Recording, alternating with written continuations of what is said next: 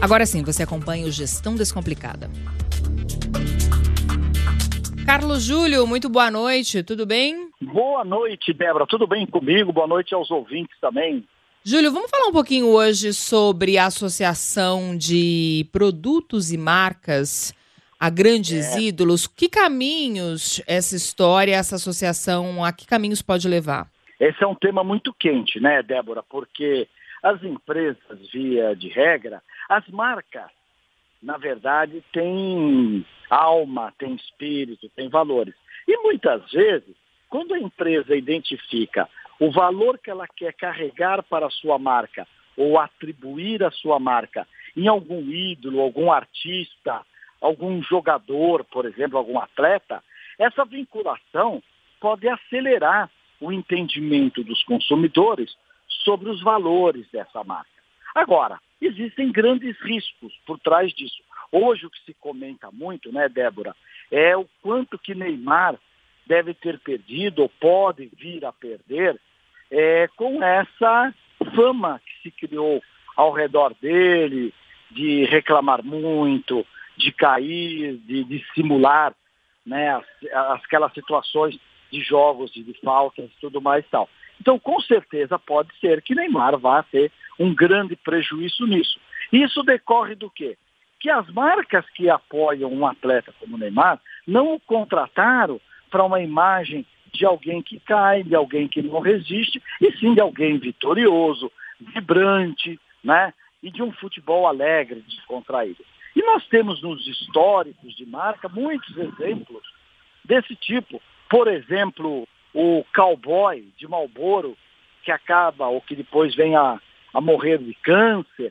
Então, é sempre um risco muito grande vincular a sua marca a um ídolo, a, uma, é, a um artista, a um atleta. Por outro lado, se a coisa corre tudo direitinho, evidentemente que essas personagens, vamos colocar assim, é, é, acabam alavancando também muitas marcas. Um grande risco, uma grande questão do marketing e que não é uma questão nova. Agora, no caso de envolvimento desses ídolos em polêmicas tal, no caso do Neymar, ele saiu da Copa com a imagem bastante arranhada. A gente tem é, algumas outras questões. Essa semana veio à tona algumas marcas que romperam contratos com artistas que tiveram tweets antigos, né, revirados ali, algumas uhum. mensagens preconceituosas, é, homofóbicas é, e tal. A marca, quando ela se desassocia desse ídolo, é muito difícil para ela recuperar o que perdeu ali?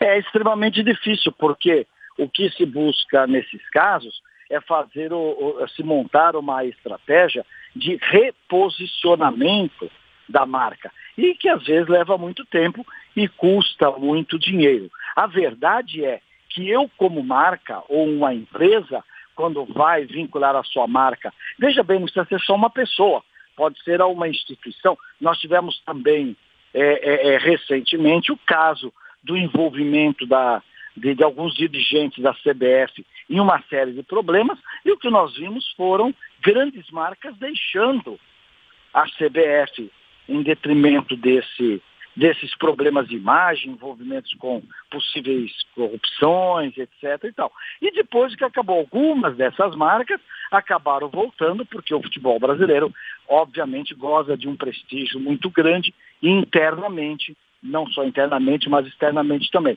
Então, esse cuidado é muito importante. A dica aqui no Gestão Descomplicada é o profissional de marketing, o CEO de uma organização, tem que efetivamente calcular muito os riscos de vincular a sua marca a uma personalidade, seja ela do mundo esportivo, seja ela do mundo artístico, porque os riscos são grandes, apesar de muitas vezes os ganhos também serem muito grandes.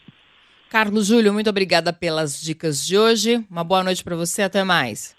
Boa noite a você, aos ouvintes, e voltamos quarta-feira que vem com mais gestão descomplicada. Isso aí, se você tiver dúvidas sobre gestão, manda aqui para o Carlos Júlio. O e-mail é gestão.cbn.com.br.